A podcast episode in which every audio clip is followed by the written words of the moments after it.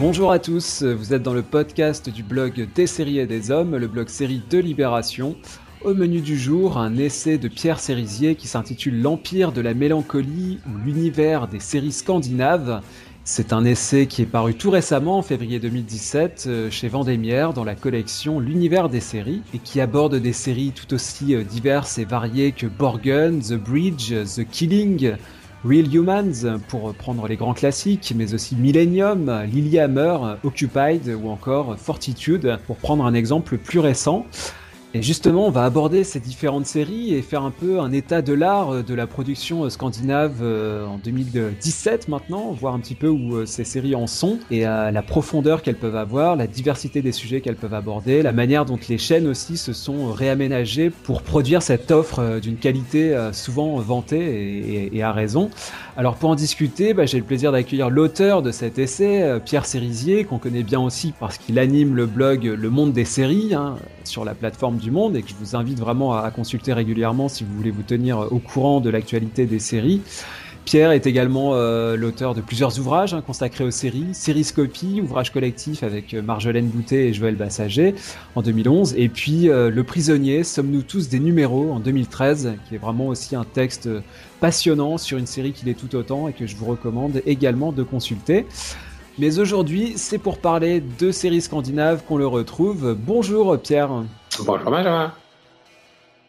Alors Pierre, je suis ravi euh, d'aborder avec toi ce sujet et surtout ce corpus, puisque euh, bah, on, l'aborde finalement assez rarement dans ce qu'on appelle les TV Studies, les études universitaires euh, consacrées aux séries télévisées, puisque évidemment il y a toujours ce prisme de la série américaine, on parle aussi évidemment à l'occasion de séries anglaises, parfois de séries françaises, et finalement tout ça ça tourne un petit peu en rond avec dans les ouvrages collectifs qu'on peut lire ici et là souvent euh, un texte qui va être consacré euh, ici à une série asiatique, là à une série euh, israélienne ou australienne. Mais en général, ça se résume à un texte sur un ouvrage qui en compte une quinzaine. Donc c'est plus par exotisme qu'autre chose. alors que là, en l'occurrence, toi Pierre, tu consacres un essai intégral à ce sujet, donc très rarement abordé, des séries scandinaves. Donc c'est assez passionnant et c'est aussi pour ça que je souhaitais euh, l'approfondir avec toi euh, par le biais d'une discussion orale. En plus, toi, Pierre, ce sujet, tu l'abordes euh, avec un, corpus donc assez large, des séries plus ou moins connues, hein, sont pas forcément que les plus grands succès, les The Killing, The Bridge, Real Humans. Celles-là, on, les connaît un petit peu, peut-être que nos éditeurs les connaissent aussi, mais il y en a d'autres, évidemment celles que tu abordes, euh, et puis d'autres encore, euh, on pourrait étendre évidemment ce, corpus, euh, parce qu'il y a quand même une offre assez large, hein, malgré finalement la taille assez réduite des pays fournisseurs que sont en premier lieu le Danemark, mais aussi la Suède, la Norvège, et puis le petit poussé, l'Islande. Alors j'avais une première question, Pierre, sur l'aspect sensoriel, j'ai envie de dire, en tant que spectateur de de séries euh, aujourd'hui, puisque on, croule vraiment euh, actuellement sous, euh, sous les propositions, et notamment américaines. Et du coup, je me disais qu'on on en oublierait presque ce qu'implique de regarder une série où on ne parle pas anglais et où on n'entend pas des choses comme objection votre honneur, pour reprendre une formule consacrée. Alors, ma question... put the gun down aussi. Ouais, exactement. Ou euh, Copysat euh, dans 24.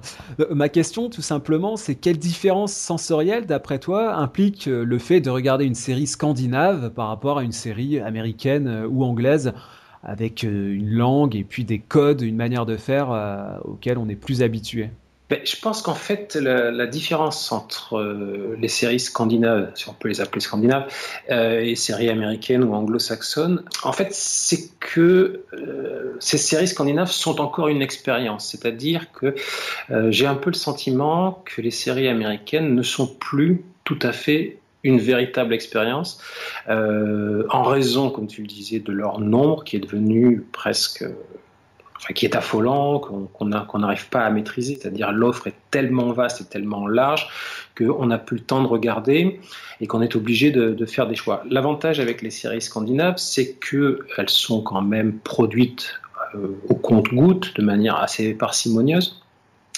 et euh, elles continuent à proposer une expérience originale, c'est-à-dire que euh, on retrouve du norvégien, du suédois, on entend parler le danois.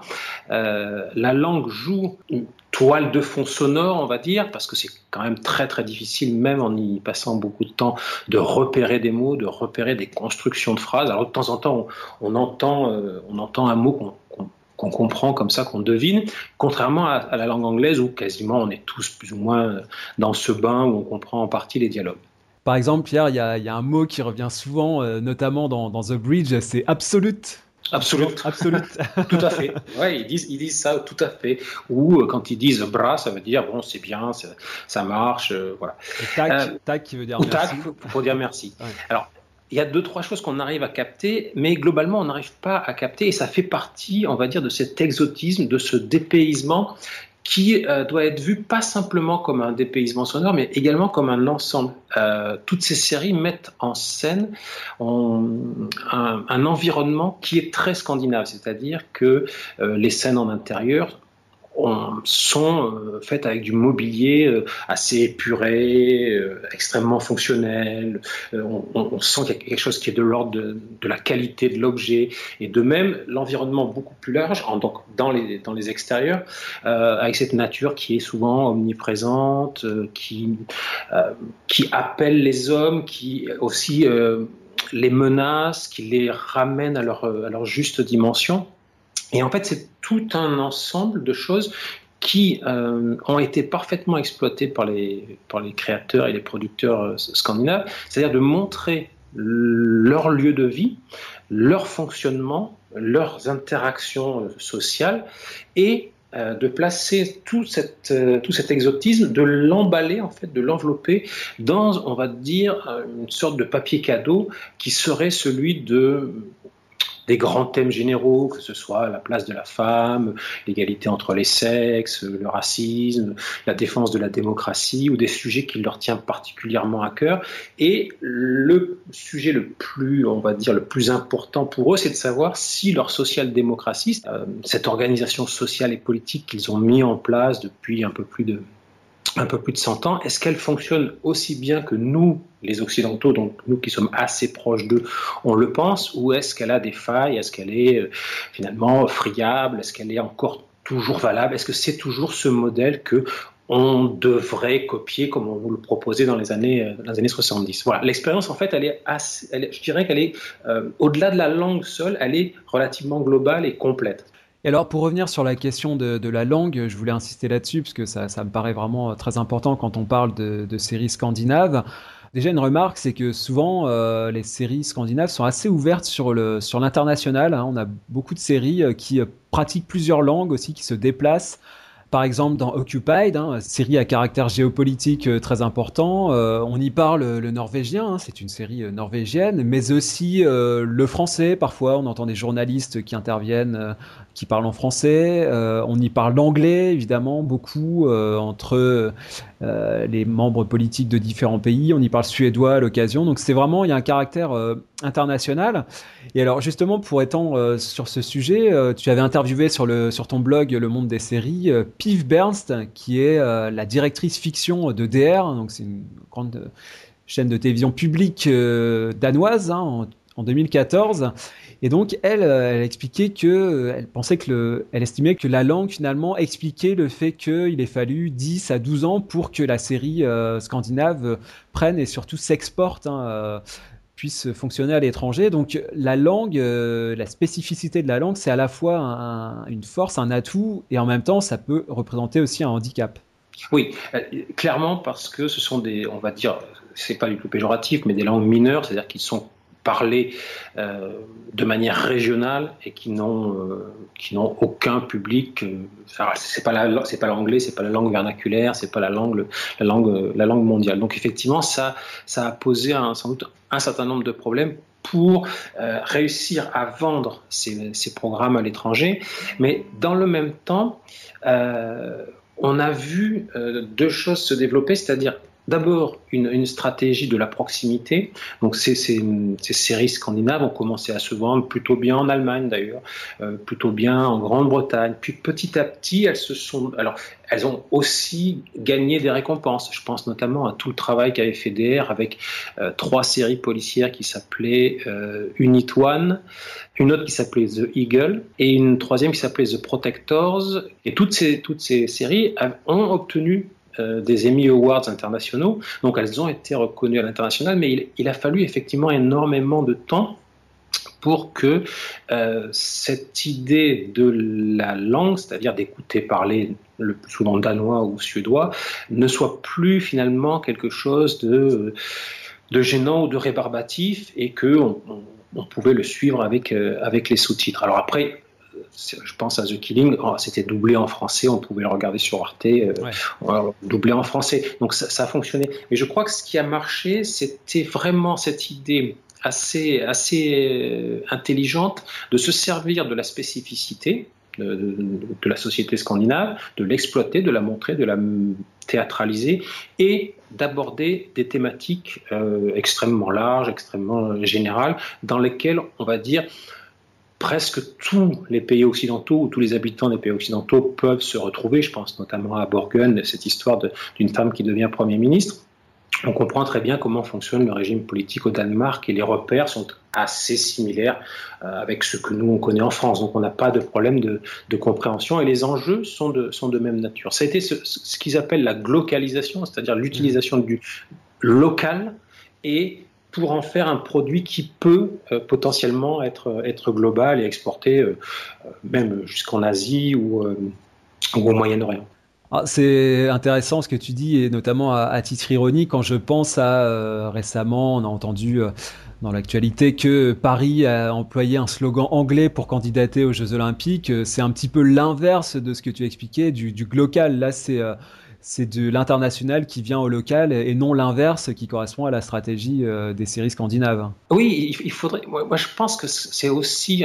ces, séries scandinaves, elles m'ont interpellé dès le départ. C'est-à-dire qu'en fait, la première fois que je suis tombé dessus, vraiment comme par hasard, en regardant The Killing, et là, tout de suite, j'ai eu l'impression de voir deux choses. C'est-à-dire euh, de voir visualiser, mis en image, euh, des romans policiers que je lisais depuis, euh, depuis 30 ans.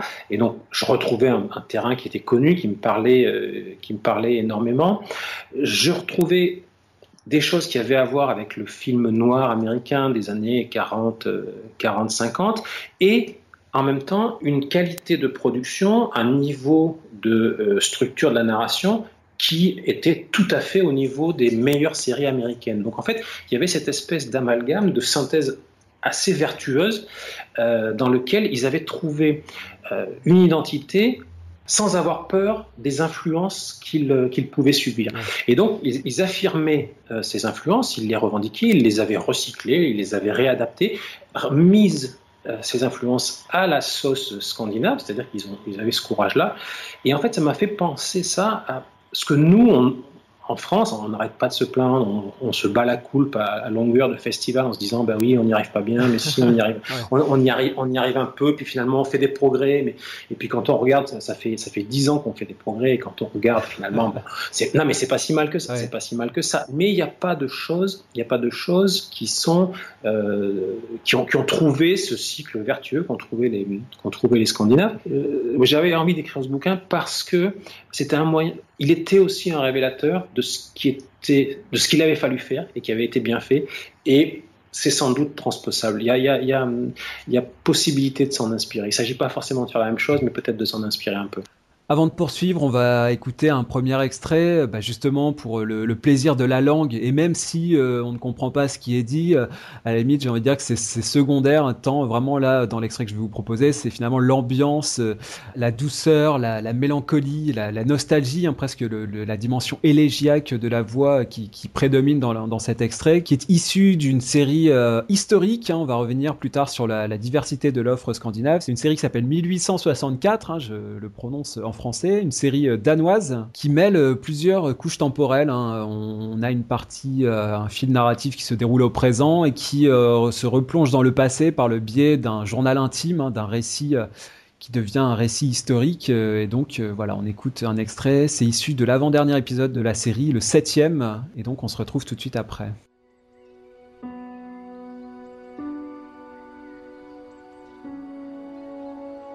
Sådan skulle det ikke være. Slutningerne er alt for tit forkerte. Og de lyder ikke, som man gerne ville have dem. Det efterfølgende var som en tog. Jeg husker, Ignacio samlede os op, og vi flygtede over hals og hoved nordpå. Mig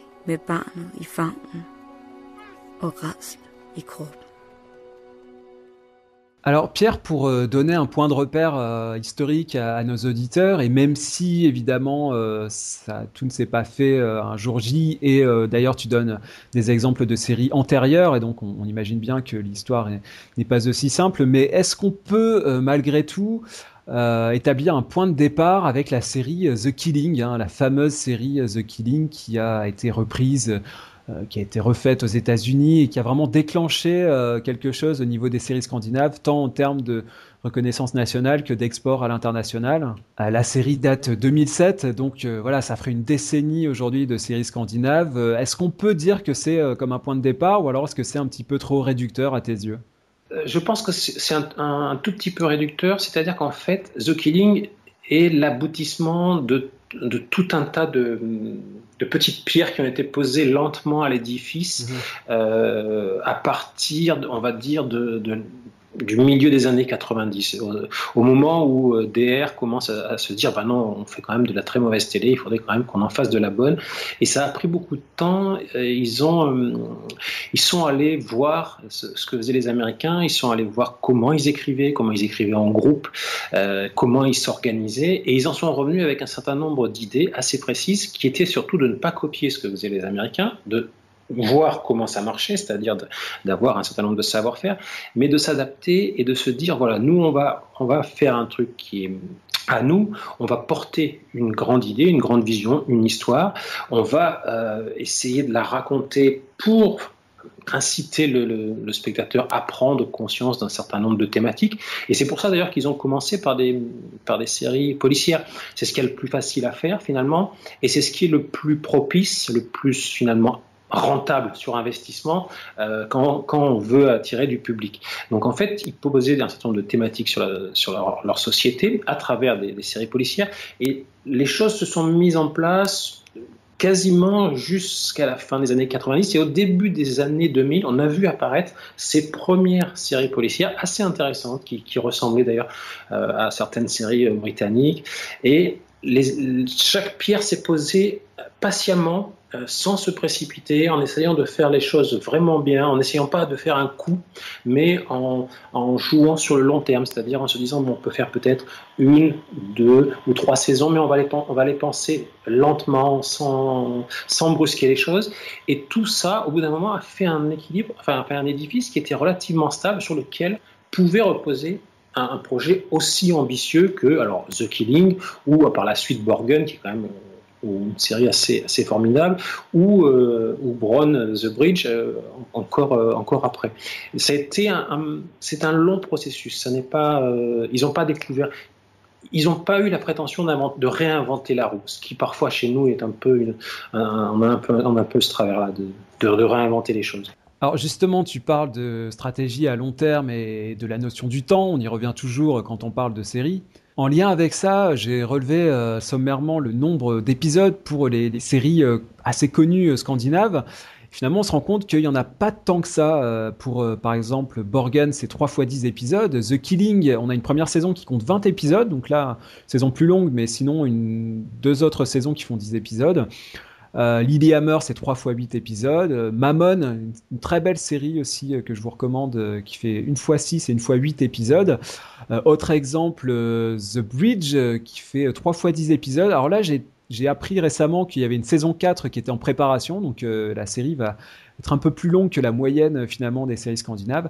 Et puis un dernier exemple qui moi m'a beaucoup frustré, c'est Real Humans qui fait 2 fois 10 épisodes et apparemment la, les créateurs de la série étaient vraiment prêts à remettre le couvert, à, poursuivre, à prolonger l'histoire, mais euh, voilà, le contexte de production euh, de la chaîne a fait que bon, ça, a dû s'arrêter au bout de deux saisons, ce qui est vraiment assez, frustrant. Et finalement, la série euh, se prolonge via son remake sur AMC aux États-Unis, hein, la série Humans qui prend le relais.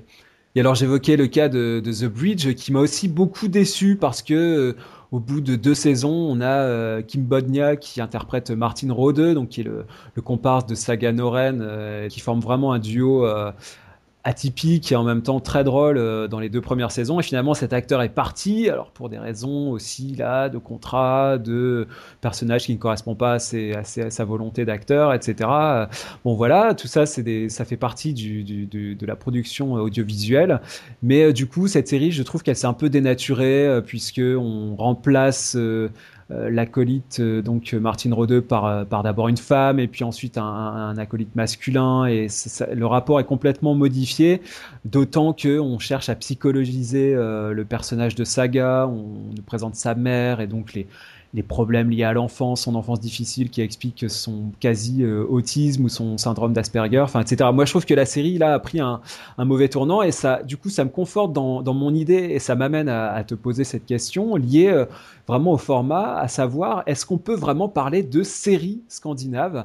Est-ce qu'il ne faudrait pas plutôt, euh, en tout cas c'est l'hypothèse que j'aimais, euh, les qualifier d'anthologie saisonnière, pour reprendre une expression euh, qui est apparue récemment, qui m'apparaît assez, assez parlante, puisque sur le modèle un peu de Fargo ou de True Detective aux États-Unis, on a à chaque fois une saison, une histoire, voire un casting renouvelé ou pas, ça ça dépend des cas de The Killing à euh, Real Humans, donc les, créations scandinaves ont d'une part une euh, durée de vie donc généralement assez courte. Hein, j'ai donné quelques exemples. Et puis euh, ces saisons, elles sont plutôt autonomes, hein, c'est-à-dire qu'on peut en général les regarder indépendamment. On peut, commencer une série par la saison 2 sans être vraiment déboussolé. Donc c'est des saisons qui finalement qui tiennent assez sur elles-mêmes, même si encore une fois il y a des, exceptions à ça évidemment. Donc euh, ton sentiment là-dessus, Pierre, sur la, longueur, la durée de la série scandinave, est-ce que la série scandinave peut vraiment être euh, nommée série, justement?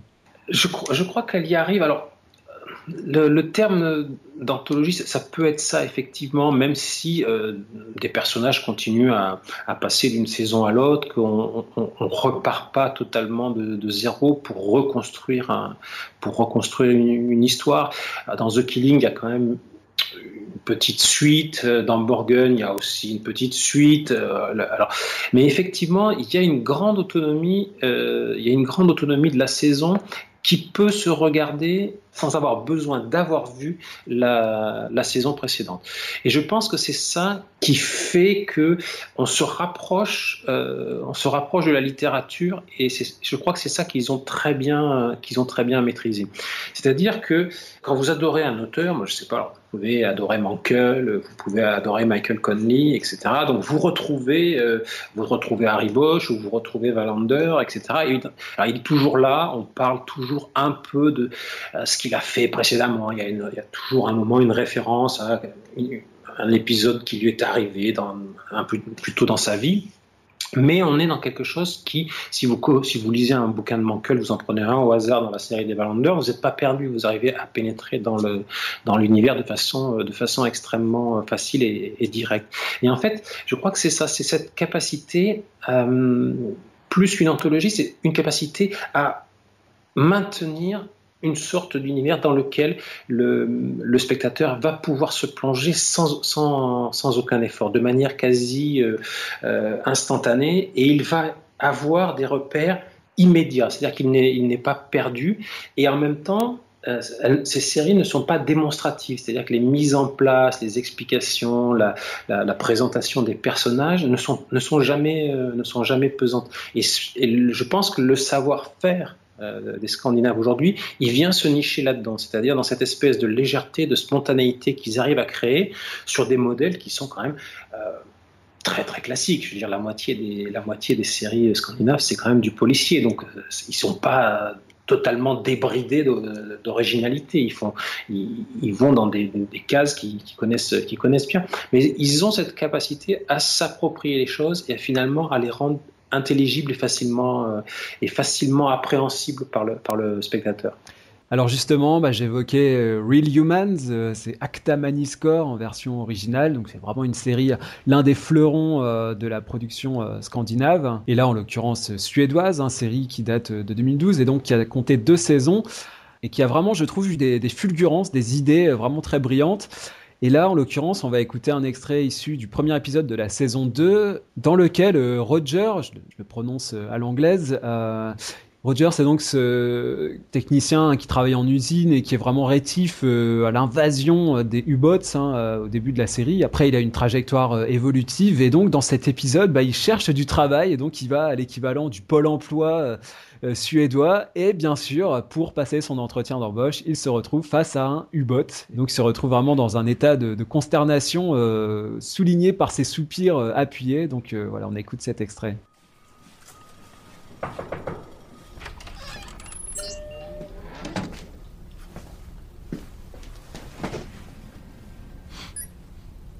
Roger! Jag är namn Ingvar. Jag fyller in för Margareta idag, som inte kunde vara här idag. Margareta talar om att du söker alla slags arbete. Men först lager, arbete. Är jag rätt? Du, var köpte de dig någonstans? För närvarande finns noll arbete på lager. Mm. Kanske är tiden inne att du och jag diskuterar nya utbildningar för er. För att underlätta alla slags arbete.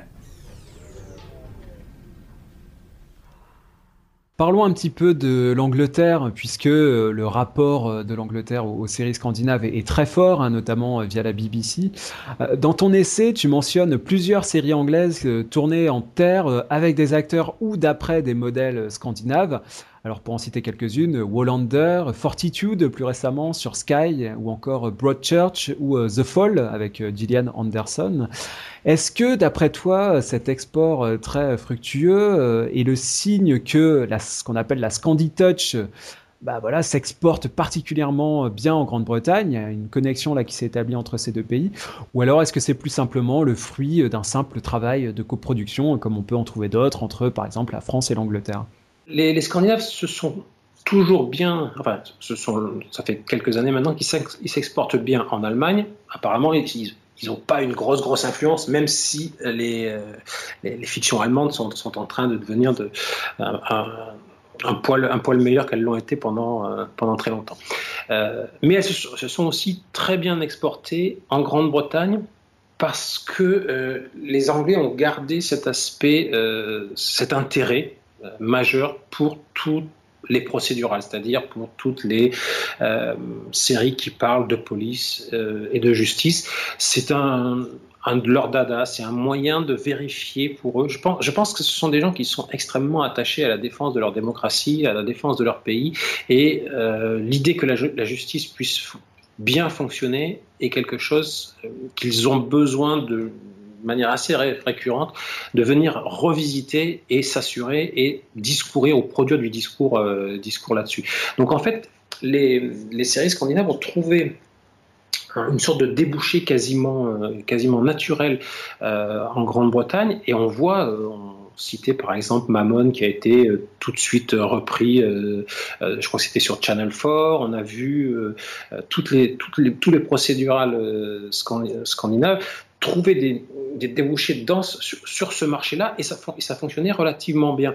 Et ça fonctionnait d'autant mieux que ça correspondait à une politique de la BBC qui, est, euh, qui avait un côté à la fois patrimonial et, euh, élitiste. Donc elle proposait à ses, à ses, téléspectateurs, la, BBC, euh, des séries de qualité, mais aussi, on va dire, de niche. C'est-à-dire que finalement, il y avait une sorte d'attrait, de curiosité pour quelque chose qu'on n'avait pas l'habitude de regarder ou auquel on n'avait pas nécessairement accès. Donc en fait, euh, la BBC a très bien joué le coup en se disant, voilà, importer de la série scandinave, c'est un moyen de créer de la distinction et c'est un moyen de créer, on va dire, du, euh, euh, pas si ce n'est de l'intelligence, mais de, la culture élargie qui passe, qui dépasse nos frontières. Et c'est pas un hasard si on a retrouvé chez nous en France les, premières séries scandinaves, elles sont, arrivées sur Arte, c'est pas, pas un hasard on peut pas s'en, peut pas s'en étonner, c'est normal. On est dans ce côté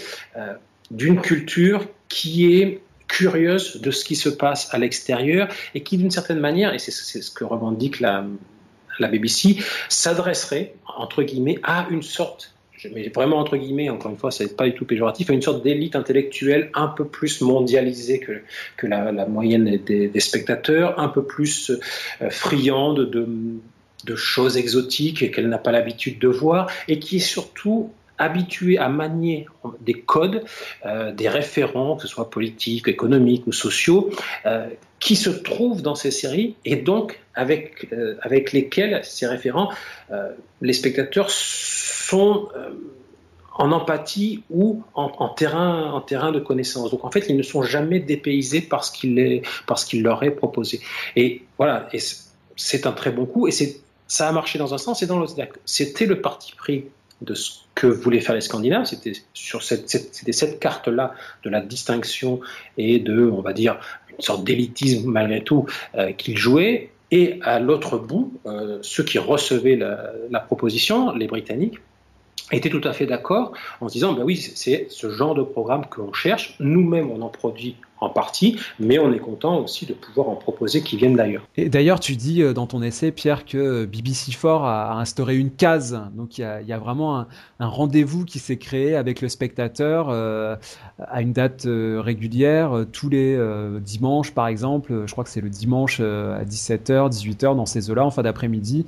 Vous avez la, Scandi, la série Scandi Noir ou Nordique Noir, donc il y a vraiment ce rendez-vous qui s'est créé avec le spectateur. Quid de, la relation à la France euh, au sujet des séries que tu évoques dans ton essai, Pierre? Comment on peut y accéder depuis la France? Par euh, les chaînes télé, par euh, les DVD, les festivals? Quels sont les moyens finalement de voir et de savoir du coup de quoi tu parles? Sur les chaînes en France, alors je dois saluer et louer l'initiative de France 2, dont je dis souvent du mal, mais parfois j'en dis, du bien, qui ont euh, proposé, et j'ai trouvé ça assez culotté et vraiment, euh, vraiment un exemple à suivre, qui ont proposé à 20h, 20h50 mhm. une série islandaise dont personne n'avait entendu parler, et donc on est dans cette, dans cette histoire. Comment s'appelle cette série C'est Trapped. Hein. Trapped, c'est ça. Donc, il y a France 2 qui proposait en prime time Trapped, donc une série islandaise où, bon, alors ça peut être doublé en français, mais on pouvait, euh, je crois qu'on pouvait l'écouter en, on pouvait l'écouter en islandais, donc c'est pas, pas forcément facile. Euh, et ça a très bien marché, comme avait bien marché, euh, comme avait bien marché euh, Broadchurch. Alors, je trouvais que ça c'était une initiative formidable parce que ça démontre une chose, c'est que si on donne aux gens de la bonne série, eh ben ils en consomment. Si on leur donne de la mauvaise série, eh ben ils en consomment aussi. Donc autant leur donner des choses qui sont intéressantes parce que finalement ils seront sans doute un peu plus heureux, et puis ça donnera sans doute des idées à, à, certains créateurs ici, chez nous en France, pour essayer de faire des, des, on va dire des séries plus audacieuses, un peu plus, euh, un peu plus musclées, et qu'on n'ait pas forcément besoin de, les importer. Oui, puis il faut, il faut relever que maintenant on a la, VM, hein, ce qu'on appelle la, version mixte. Donc euh, on a à la fois la version doublée en français et puis la version originale avec des sous-titres en français. Donc ça, c'est quand même important et c'est un confort de visionnage qu'on n'avait pas il n'y a pas si longtemps. Euh, parce que évidemment, euh, le spectateur qui est un tant soit peu euh, pointu, un tant soit peu exigeant par rapport à ses programmes, et l'originalité au sens propre des programmes, il faut il faut qu'il puisse regarder la série avec le plaisir et l'attrait, la spécificité de la langue originale. Sinon, euh, évidemment, on perd une part de la saveur de la série et ça serait vraiment très regrettable. Non, moi je suis d'accord. Je pense que ça se regarde, euh, même si on ne comprend pas, on peut lire, on peut lire le sous-titre. après, ah après peut-être que certains sont gênés par les sous-titres et préfèrent. Euh, bon. Mais on perd un peu, on perd forcément un peu de la substance, on perd un peu de de, ce plaisir qui fait que d'avoir la, voix originale de, l'acteur qui s'exprime, voilà, ça, paraît, ça paraît toujours mieux. Cela étant dit, c'est, très difficile de trouver ces séries, euh, ces séries en France. Il reste après les DVD, c'est-à-dire qu'il y a tout un tas de, sites. Euh, qui les proposent à la vente et on, peut aller piocher dedans. Alors, moi, dans, le, dans le bouquin, j'ai gardé une quarantaine, de, une quarantaine de titres, mais parce qu'il me semblait être on va dire, les plus représentatifs et les plus euh, faciles à aborder au moins quand on, touche pour la première fois à ce sujet. Il ne s'agissait mmh. pas d'entrer, il s'agissait pas d'entrer dans des séries très très euh, totalement confidentielles. Euh, mais on peut, on peut se laisser aller. Il y a, ils produisent, les, pays scandinaves produisent quand même pas mal de, pas mal de séries. On peut se plonger dedans avec une, avec une certaine délectation. Il n'y a, a, pas de souci. Mais c'est forcément, ça va être forcément passé par, euh, par de l'achat sur, euh, sur les magasins en ligne. Euh, voilà, c'est, ça va passer par du DVD. Quoi pour préparer cet entretien et puis par, par curiosité personnelle parce que vraiment tu incites tu donnes envie de, de, découvrir ces séries quand on ne les connaît pas donc c'est vraiment très vivifiant à, à ce niveau-là. Il y en a certaines parmi celles que tu évoques qui sont vraiment très difficiles à trouver que ce soit par les, les chaînes de télé, par la VOD, par même certaines on, on, peut retrouver par exemple tu évoques une série qui s'appelle Dite et Louise c'est une petite comédie euh, danoise. Euh, bon bah on a quelques trailers euh, sur YouTube, mais après c'est très difficile d'y accéder, même par le streaming, même par les peer-to-peer ou autres moyens. Finalement, cette série-là, elle est assez difficile d'accès. Pour prendre un, exemple. Alors moi j'en avais découvert quelques-unes, par exemple Les Héritiers ou Témoins sous silence pour prendre les, titres français. Je les avais découvertes à Sérimania, au festival Sérimania à Paris. Euh, donc ça, c'est vraiment un bon moyen parce que euh, on les découvre dans de bonnes conditions, sur grand écran, dans des fauteuils confortables, avec des sous-titres en français euh, en général ou en anglais parce qu'ils font en plus l'effort du sous-titrage, donc ça c'est vraiment très appréciable. Mais c'est vrai que donc il y en a d'autres, euh, bah il faut il faut vraiment euh, chercher très très loin pour les découvrir quoi. Faut aller la chercher. non, non mais il y, en a plein. Il y avait une qui s'appelle Lulu et Léon aussi, qui est une, autre une autre comédie comme ça. Alors celle-là, elle était disponible sur Eurochannel. Euh, vous pouviez passer par la, chaîne de flux hein, euh, maintenant, ou alors euh, à l'acte hein, en VOD, vous pouviez payer pour avoir accès à ces épisodes. C'est vrai que c'est pas c'est pas facile à trouver. Euh, en même temps, c'est un très bon moyen de résister à l'avalanche de séries américaines qui nous tombent dessus. Là.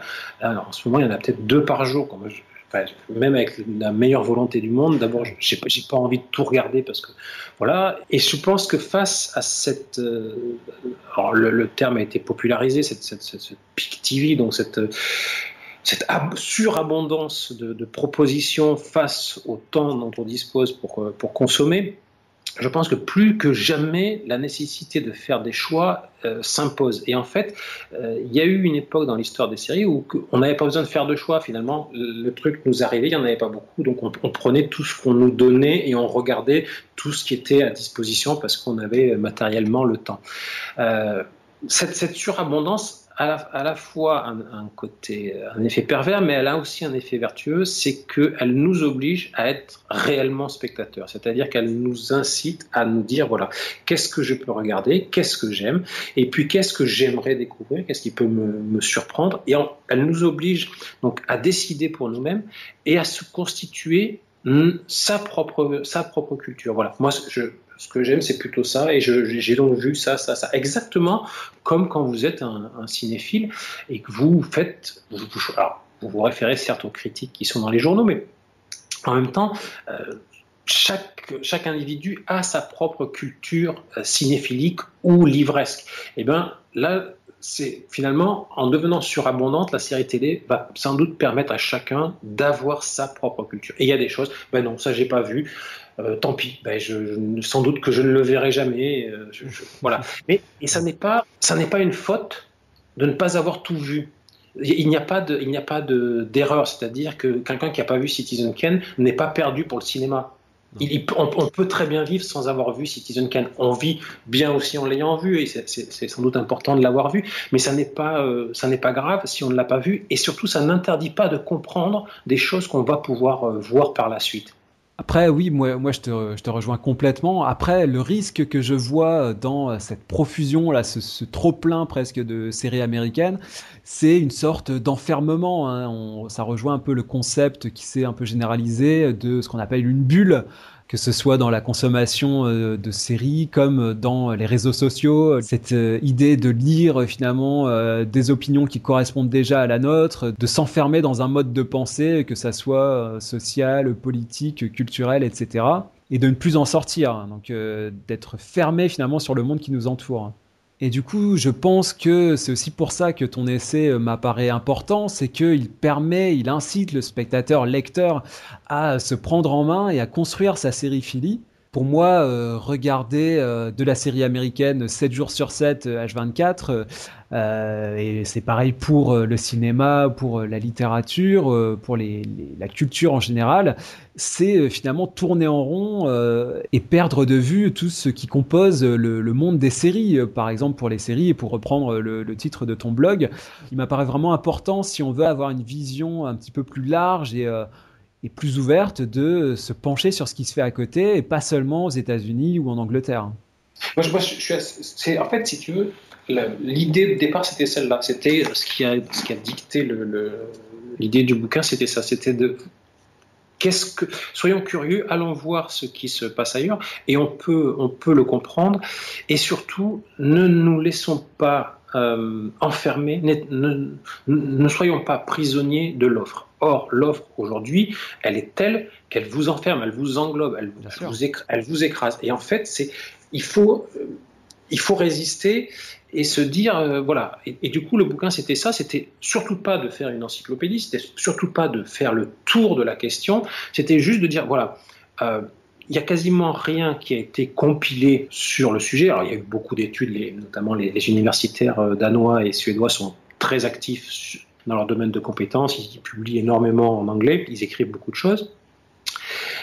Mais il n'y avait rien qui avait été compilé sur ce, sur ce sujet modestement. Et c'était en fait, voilà, c'est moi qui apporte, j'apporte une pierre. Maintenant, euh, j'espère que d'autres voudront faire aussi ça, c'est-à-dire et qui feront un travail beaucoup plus complet, beaucoup plus exhaustif que celui que j'ai fait, qui, beaucoup plus détaillé. Ils iront chercher d'autres choses. Mais c'était juste marquer un point de départ en disant, voilà, on peut il y, a, des choses intéressantes de ce côté-là, mais je pense que ça mériterait aussi sans doute de faire le, même travail pour les séries israéliennes, sans doute pour des séries euh, turques ou euh, voilà, toutes des, des, séries australiennes ou des séries néo-zélandaises ou des séries euh, faire, faire, on pourrait faire un truc sur le sur le Canada ou sur les séries asiatiques.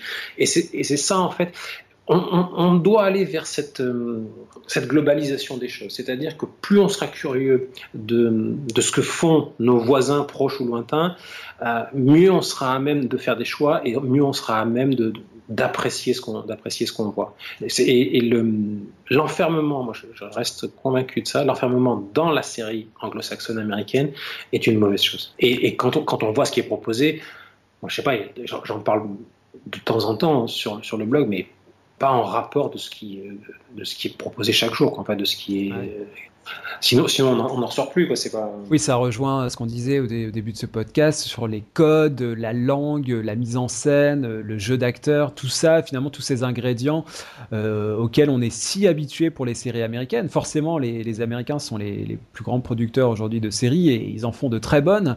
Euh, dans toute cette euh, médiocrité, le 1% qui ressort, évidemment, ça fait quand même beaucoup de séries de très grande qualité.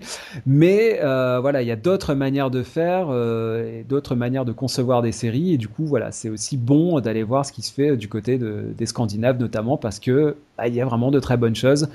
Et donc, il y a des belles découvertes à faire. A contrario, euh, il y a aussi euh, bah, peut-être ce qu'on peut appeler un contre-coup euh, de ces belles séries scandinaves. Et d'ailleurs, ça va être l'objet de notre prochain extrait pour faire la transition vers la suite de cette discussion. On va écouter donc un extrait du pilote et vraiment du tout début, la première scène du pilote de Jour polaire, donc qui est une coproduction récente entre Canal+ pour la France et SVT1 pour la Suède, et donc une série écrite par d'anciens scénaristes de The Bridge, donc des gens qui savent faire.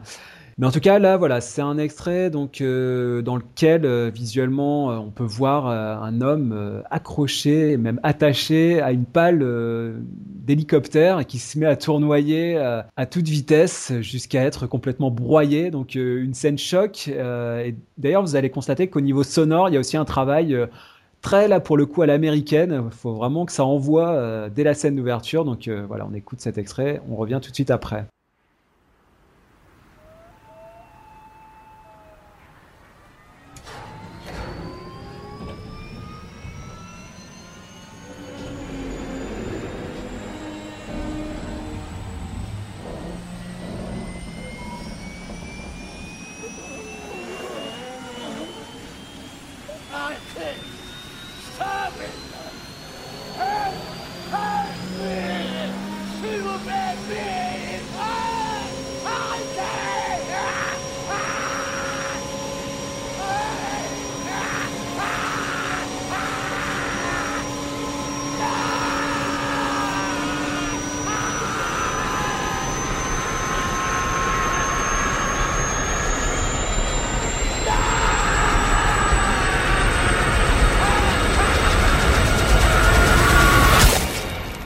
Alors, je l'ai dit, Jour polaire, ça a été euh, créé par d'anciens scénaristes de The Bridge. Et d'ailleurs, dans The Bridge, on avait aussi euh, des effets comme ça assez spectaculaires, euh, des images très graphiques de cadavres. Mais je trouve que dans The Bridge, c'était amené quand même de manière beaucoup plus diffuse. il n'y avait pas forcément une recherche d'effet choc comme on pouvait l'avoir là dans cette mise en bouche, si je puis m'exprimer ainsi, de Jour polaire qui, moi, m'apparaît un peu fracassante, un peu grandiloquente, et du coup, j'ai l'impression vraiment que là, il y a une recherche d'effets nordiques noirs plus que de nordiques noirs pur jus. Du coup, ça m'amène à, la question suivante. Est-ce que euh, on peut se dire que tout genre, par définition, est voué à être plagié et détourné hein, dès lors qu'il connaît le succès, dès lors qu'il devient une recette que l'on peut reproduire à l'envie hein, On peut appliquer ça à tous les genres euh, canoniques euh, du cinéma ou de la série télévisée? Mais du coup, est-ce qu'on peut redouter donc euh, un, effet nordique noir pour reprendre cette formule qui consiste à faire impression plutôt qu'à construire une fiction fluide et entraînante euh, sans que ça apparaisse forcé et sans qu'on sente euh, vraiment la, formule qu'il y a derrière et qui est appliquée à la lettre, par exemple dans le cas de Jour polaire? Le palier auquel sont arrivées les, sont arrivées les, séries scandinaves est, visible aujourd'hui. C'est-à-dire que les, nouvelles choses qui arrivent reprennent des recettes toutes faites euh, qui, ont été, euh, qui ont été éprouvées, qui ont bien fonctionné. Et euh, on a le côté déjà vu qu'on pouvait éprouver, c'est-à-dire que regarder des, des, séries danoises du début des années 2000, effectivement, ce sont des procédurales, mais le côté exotique existait et le jeu sur le, caractère local permettait de dépasser cette, cette impression de déjà vu. Là, on arrive à une connaissance du sujet, une habitude du sujet, une acclimatation au sujet qui est telle que le côté exotique est en train de, un peu disparaître, de ne plus vraiment exister, et on est dans cette position où euh, on regarde de la série scandinave qui ressemble à de la série scandinave. Et mmh. donc, euh, on est dans un effet de boucle, et je pense qu'ils sont, ils sont là à, à un étiage, ils ont un savoir-faire qui est bien maîtrisé, qui est efficace, mais ils sont aujourd'hui sans doute confrontés à cette question de savoir et maintenant vers où on va et qu'est-ce qu'on fait, c'est-à-dire qu'est-ce qu'on propose, euh, ce qui a porté nos exportations pendant 10 ou 15 ans, euh, voilà, ça a bien marché on ne peut pas vivre sur cette, cette rente, on est obligé de proposer quelque chose d'autre. Alors je pense qu'ils vont le faire, je pense qu'ils vont, ils, vont savoir se, réinventer ou proposer autre chose. Et on le voit d'ailleurs, on voit apparaître des, euh, des fictions qui d'abord sont de moins en moins policières. Il y, a, eu une tentative du côté de l'histoire avec 1864, pas totalement réussie, mais ça, il, y a, cet essai-là. Il y a euh, des, essais du côté des, des comédies, euh, on a vu ça avec Rita. Euh, il y a des essais du côté des drames familiaux, euh, comme Les Héritiers, qui étaient passés sur, Arte. Je pense qu'ils sont en train de se, diversifier, sans doute de faire beaucoup moins de procédurales, donc beaucoup moins de, séries policières classiques, ou d'enquêtes, ou de choses comme ça.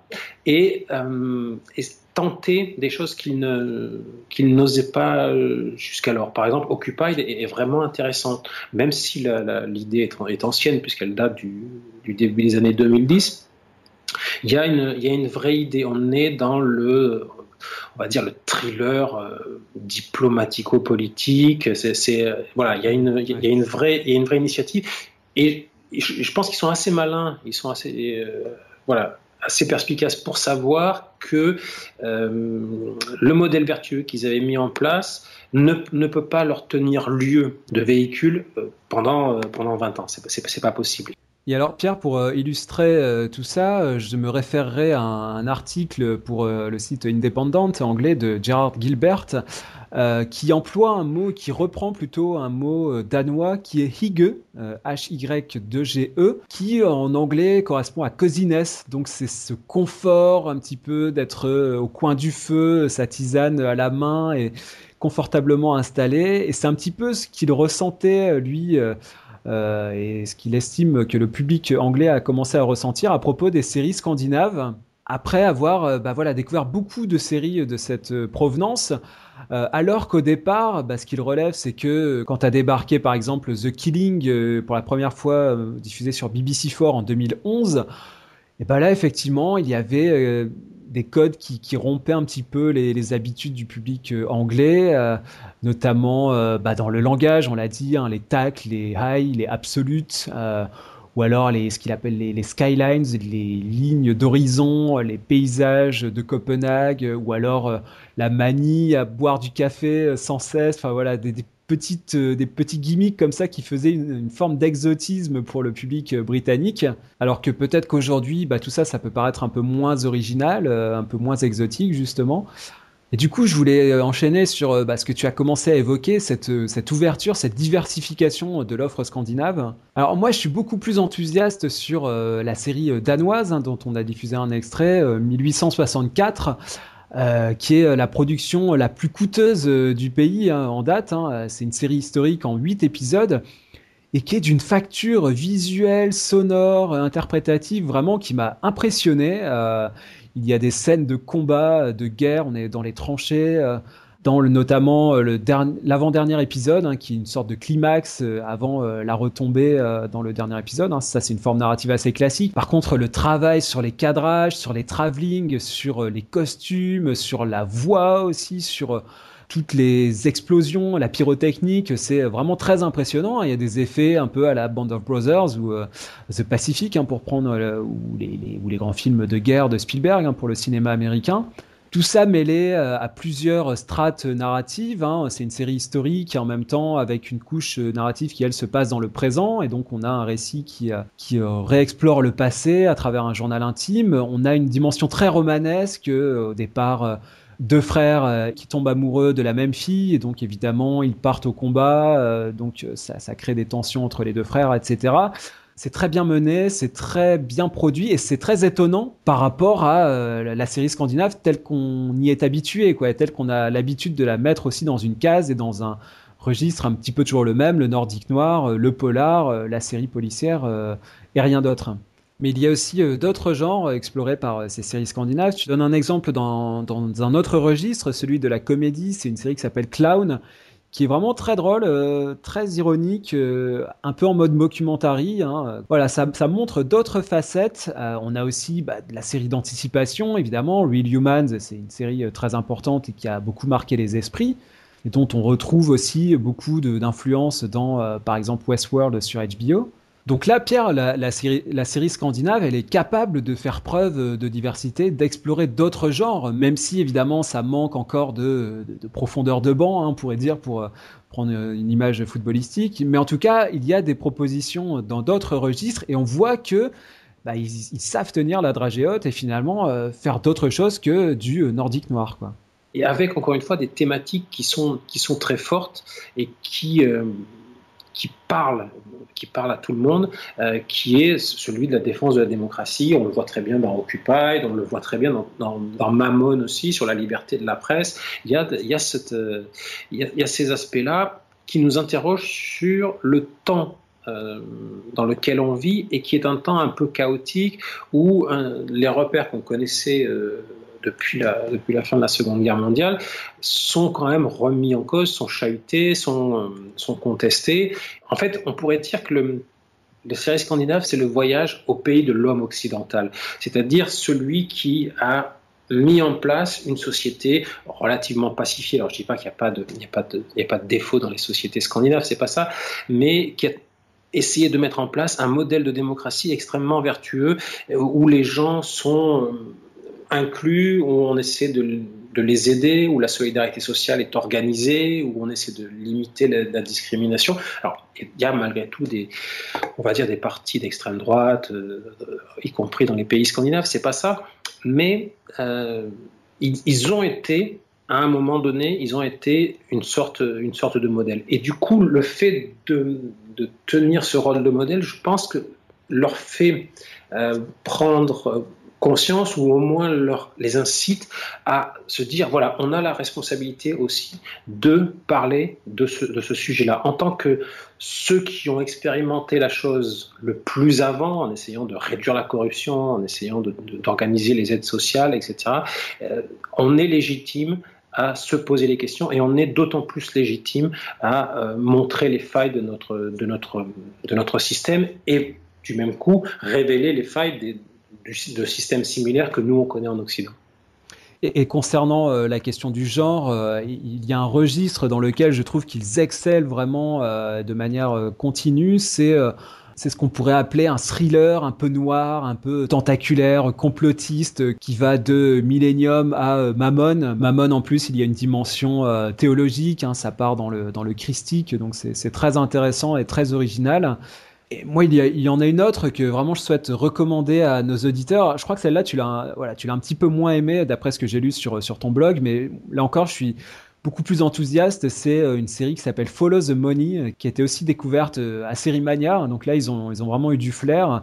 On a une première saison qui compte 10 épisodes et c'est vraiment passionnant parce que, encore une fois, un, un récit à tiroir plusieurs groupes de personnages qui vont être amenés à se croiser de manière plus ou moins fortuite, euh, des complots, euh, des tops, des traîtres. Il y a un côté à la fois 24 et des mages. Et donc, comme le titre l'indique, il faut suivre l'argent. On suit une affaire de corruption dans le milieu de l'énergie renouvelable. Donc, c'est très intéressant aussi sur le discours. Ça rejoint un petit peu Occupied entre bah voilà, de belles intentions euh, sur le papier et en même temps, quand on voit comment ça se passe derrière dans les arcanes, c'est aussi voilà tout un monde de magouilles et de, petites combines, euh, de grosses combines même entre amis. Vraiment, je vous recommande Follow the Money. Il y a déjà une deuxième saison euh, qui a été diffusée au Danemark fin 2016. Donc là, ils ont envoyé deux saisons en moins d'un an, donc ce qui est aussi assez impressionnant, sous une forme anthologique. Hein. C'est-à-dire que la deuxième saison suit un, un autre sujet. Là, c'est plus sur les prêts entre particuliers.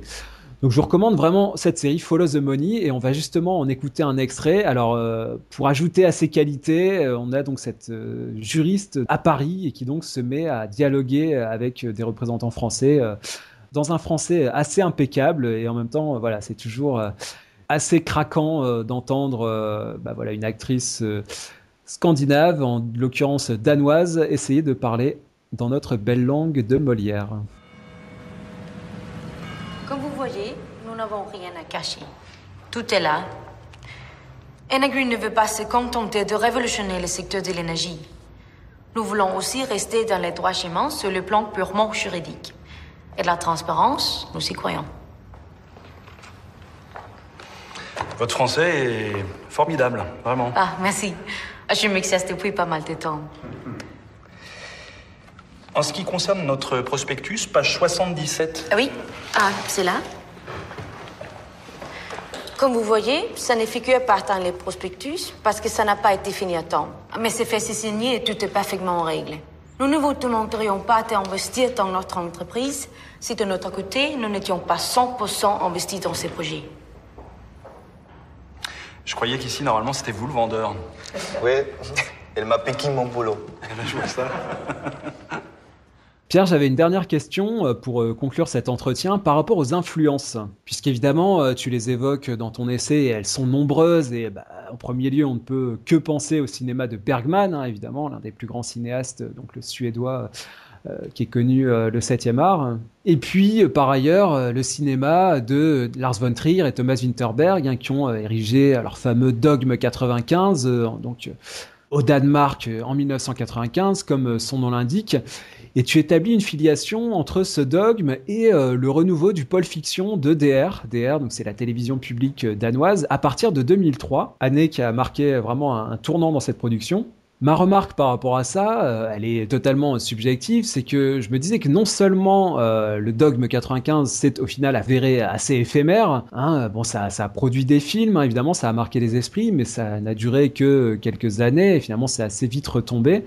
Et en plus, ces principaux instigateurs en sont euh, assez largement revenus depuis, hein, que ça soit euh, donc Lars von Trier ou même euh, Thomas Winterberg. Bon, bah, finalement, ils, dans leurs films, on ne retrouve pas vraiment les commandements qu'ils avaient établis dans ce manifeste hein, qu'on peut, qu'on peut consulter en ligne. Bon, bah, on se rend compte qu'ils sont pas mal revenus de tout ça. Du coup, mon interrogation est la suivante. Est-ce qu'on doit redouter, selon une trajectoire analogue, que l'empire de la mélancolie, pour reprendre le titre de ton ouvrage, est-ce qu'on doit redouter que cet empire prenne rapidement une tournure euh, auto-réflexive? C'est-à-dire que euh, le soufflet de la série scandinave qui a tant fait parler et qui a produit tant de bonnes séries, euh, bah, finalement se met à retomber assez rapidement et, ne dure pas au-delà d'une décennie. Est-ce que d'après toi, cet âge d'or de la série scandinave, hein, pour reprendre une, autre expression, est-ce qu'il est amené à, à perdurer et à se renouveler ou alors est-ce qu'on est déjà dans une sorte de phase descendante? Et pour l'étayer, je me fie à deux titres de tes billets euh, sur le blog, donc euh, Le Monde des séries. Euh, au sujet de Norskov, tu titres série de deuxième génération, ce qui implique déjà l'idée d'un renouvellement ou non, mais en tout cas ça, ça pose la question. Et puis concernant donc Follow the Money dont je, je parlais juste à l'instant, tu titres la question de la maturité. Donc là aussi ça finalement, on sent que tu t'interroges sur euh, où en est la série scandinave et est-ce qu'on va avoir un, deuxième souffle? Est-ce que ça va, est-ce que ça va repartir de plus belle?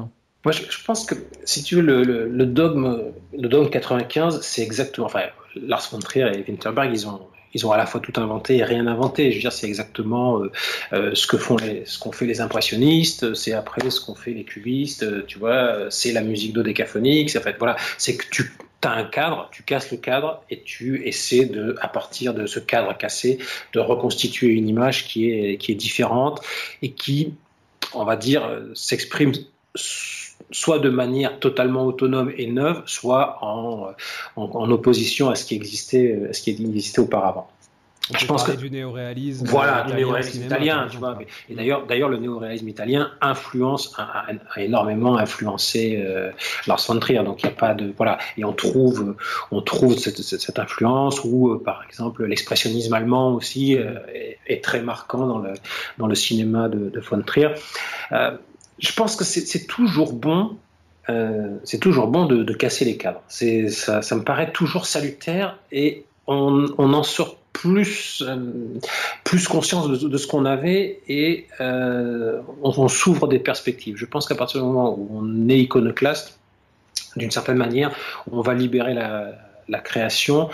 Et c'est ce que sans doute euh, ils ont plus ou moins essayé de faire, mais de manière sage, c'est-à-dire d'une manière euh, extrêmement mesurée et réfléchie. Tu vois, c'est euh, mmh. ils, ont, ils, ont, ce terme qu'ils utilisent qui s'appelle ductiche, c'est-à-dire c'est le, on pourrait comment on pourrait dire ça.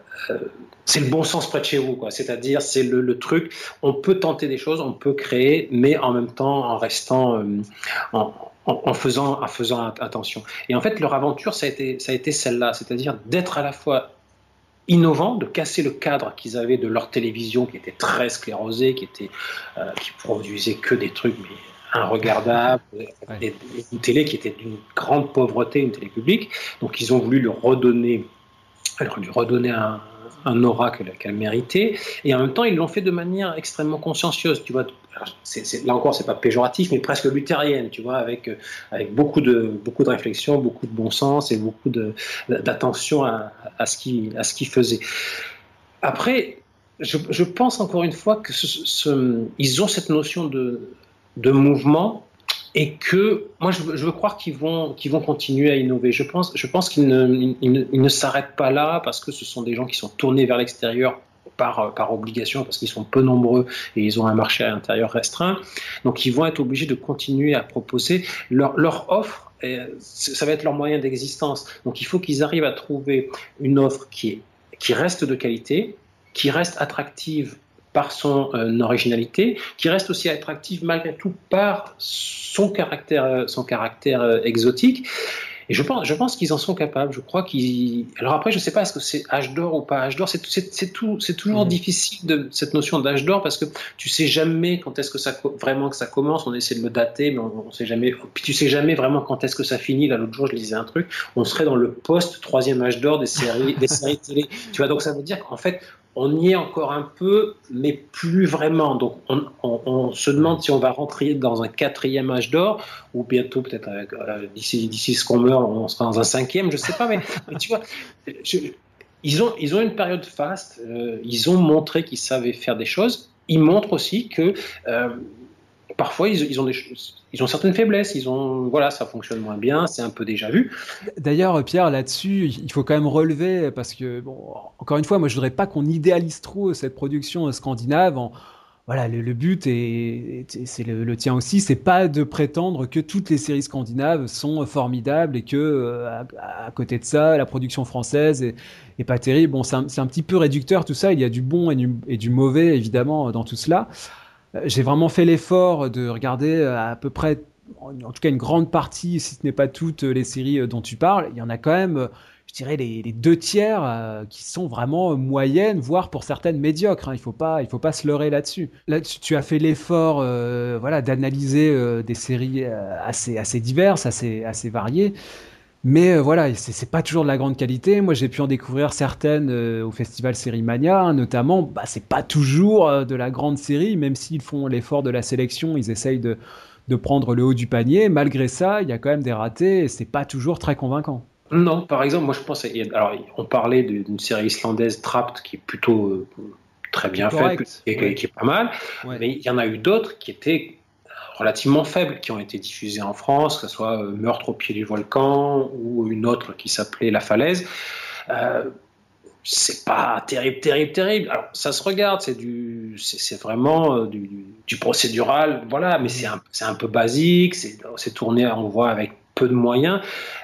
Malgré, avec un ancrage malgré tout dans la, mythologie. Avec un ancrage dans la mythologie islandaise, les, les, sagas islandaises ça reste des objets d'étude, si on, si on, veut, mais ah bien sûr, ce n'est pas forcément des séries de grande, grande qualité. Malgré tout, elles ont un...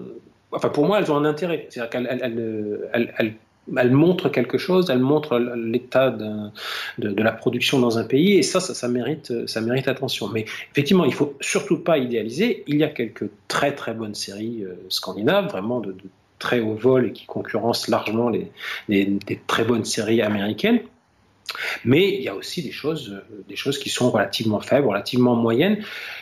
Ce qui, est, ce qui est logique, en même temps, s'ils produisaient que des chefs-d'œuvre, ça, serait, ça serait, quand, même, ça serait quand même suspect, puis on, faudrait qu'on leur vole le secret, tu vois.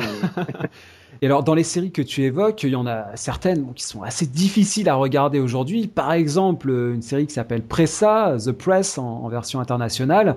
Bon bah, elle est intéressante pour euh, son thème parce que voilà, on est dans une rédaction, euh, dans les débats et les dilemmes qu'il peut y avoir d'un point de vue journalistique. Donc ça, c'est intéressant. Mais alors le traitement, bon, c'est une série qui date un petit peu, mais alors la réalisation, c'est euh, abominable. Ah, c'est abominable. Ça fait très années 90. Ouais, c'est ah une, série, une série islandaise qui est avec les zooms intempestifs, la caméra qui tremblote, les effets dans tous les sens. Bon, c'est assez insupportable à regarder. Quoi. Il faut dire ce qui est. Et si derrière vous enchaînez par un épisode de Real Humans, bon bah c'est vraiment le jour et la nuit. Quoi. On n'a pas l'impression d'être dans le, même monde. Et, par exemple, on évoquait euh, les séries historiques avec 1864. Il y en a une autre qui s'appelle Anno. 1790. 1790, c'est ça. Bon, bah, c'est pareil. C'est une série. Euh, c'est épouvantable, quoi, en termes de décor, de costumes, de casting. Les acteurs sont pas bons. On voit que euh, c'est complètement fauché. Euh, il y, a, un coin de rue, finalement, pour faire tout un quartier. Enfin, c'est atroce, quoi. Et vraiment, entre celle-là et 1864, là aussi, c'est complètement radicalement différent. Donc euh, voilà, il y a aussi une évolution euh, en termes de, moyens aussi financiers qui fait qu'on est sur des produits euh, très très hétéroclites et très différents les uns des autres. Ils ont, ils ont, ils ont des moyens. mais mais c'est, en fait, leur, télévision est aussi comme leur cinéma, c'est-à-dire qu'ils ont quand même le cinéma scandinave, il y a quand même un, très bon cinéma. Alors, beaucoup, ah beaucoup danois ou, suédois, mais voilà, il y, a y a des très bons, il y a des très bons films, et puis voilà, ils, ont, ils font des, films qui sont, qui sont un peu moins bien. Mais là aussi, le, le, le cinéma nordique est réellement intéressant. Il y a des, thématiques qui sont, fortes, il y a des, partis pris qui sont, assez forts. Et c'est un cinéma qui est aussi, lui, destiné à s'exporter et à, concourir dans les festivals. C'est vraiment, c'est du cinéma va dire au premier sens du terme, de compétition, donc qui est, là pour essayer de se mettre dans les, différents festivals et essayer de rafler, euh, des prix. Une dernière question, Pierre, euh, qui, est assez, qui peut paraître assez basique, mais quel est euh, finalement le, pays le plus fort là parmi le Danemark, la Suède, la Norvège, sachant que bon, l'Islande c'est un peu le petit poussé, on peut le, le, mettre dans une deuxième division, mais entre ces trois grands pays scandinaves, quel est celui qui, d'après toi, a la production la plus riche et la plus aboutie? Euh, celui, celui qu'elle. Alors, tous, finalement, euh, ont, progressé, ont fait des. Ont proposé, des, choses, mais le Danemark, la refonte qui a été faite au Danemark, et aussi la présence d'une communauté de, cinéastes assez forte au Danemark, avec le centre Zantropa qui a été créé par, euh, par Trier, a, sans doute contribué à une émergence plus rapide et plus, plus visible. C'est-à-dire qu'ils sont sur, le, sur les quatre pays scandinaves, c'est quand même eux qui sont en tête de navire. C'est eux qui produisent le plus, qui, qui exportent le plus, qui gagnent le, plus de, le plus de marché. Mais les autres, notamment les Norvégiens, font, euh, font des choses, font énormément de choses et sont en train de, de rattraper leur euh, de rattraper leur retard. Mais là, là encore, ils avaient ils avaient un, un réseau télévisé au, en Norvège qui était qui était catastrophique. Où il y avait il y avait des, des, des décrochages pour les différents dialectes. Et voilà, il y avait 22 il y avait 22 régions télévisées. Bon, la, la, voilà, c'était une, une, télévision, bah, même pas à, la, loin. Pas, pas, à la papa, mais à la grand-papa, tu vois. Donc. Ainsi s'achève ce podcast qui était consacré aux séries scandinaves. Je rappelle les références de l'essai de Pierre Cérisier qui m'a accompagné dans cette conversation. Ça s'intitule L'Empire de la mélancolie. Le sous-titre L'univers des séries scandinaves, c'est paru chez Vendémiaire tout récemment dans la collection L'univers des séries. L'essai compte 192 pages et est au prix public de 19,50€. Donc je vous recommande vraiment de vous y plonger pour en savoir plus, pour avoir le détail des sujets qu'on a pu aborder un peu en surface, hein, évidemment par manque de temps dans ce podcast. Donc si vous voulez en savoir plus, n'hésitez pas à vous référer à cet essai. De notre côté, on se retrouve sur le blog des séries et des hommes. Vous pouvez nous écrire via la page Facebook ou le compte Twitter des séries et des hommes. Si vous avez des questions également à poser à Pierre, je les lui transmettrai. On a écouté au cours de ce podcast quelques extraits pour se mettre dans l'ambiance si particulière des séries scandinaves. On va justement, pour poursuivre dans cet état d'esprit, se quitter sur, sur un titre bien connu du groupe de pop norvégien AA. Ce titre, c'est Hunting High and Low, qui est repris dans une mini-série norvégienne, elle également, qui date de 2011, qui comptait 4 épisodes et qui s'intitule Buzz Aldrin. Alors celle-ci ne figure pas dans l'essai de Pierre, mais on peut, peut l'ajouter, hein, évidemment. Il y a, d'autres titres. Cette offre scandinave, elle a une certaine profondeur tout de même. Et, euh, donc dans le premier épisode de cette mini-série, donc hein, qui a été diffusée sur NRK1 euh, en fin 2011, on retrouve un un personnage d'adolescent qui se rêve en Buzz Aldrin et donc et non pas en Neil Armstrong et qui donc se retrouve sur scène en tenue de cosmonaute à interpréter de sa voix cristalline ce morceau magnifique du groupe AA et donc voilà on se quitte sur ce morceau et moi je vous dis à très bientôt pour reparler de série.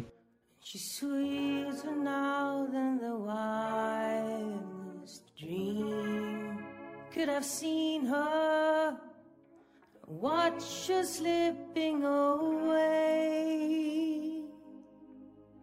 But I know I'll be hunting high and low. High. There's no end to the lanes I'll go to hunting high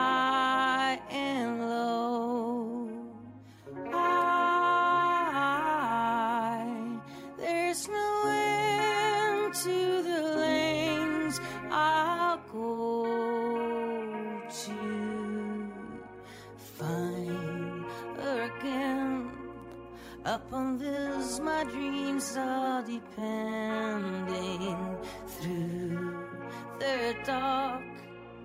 I sense the pounding of her heart next to mine. She's the sweetest love I could find.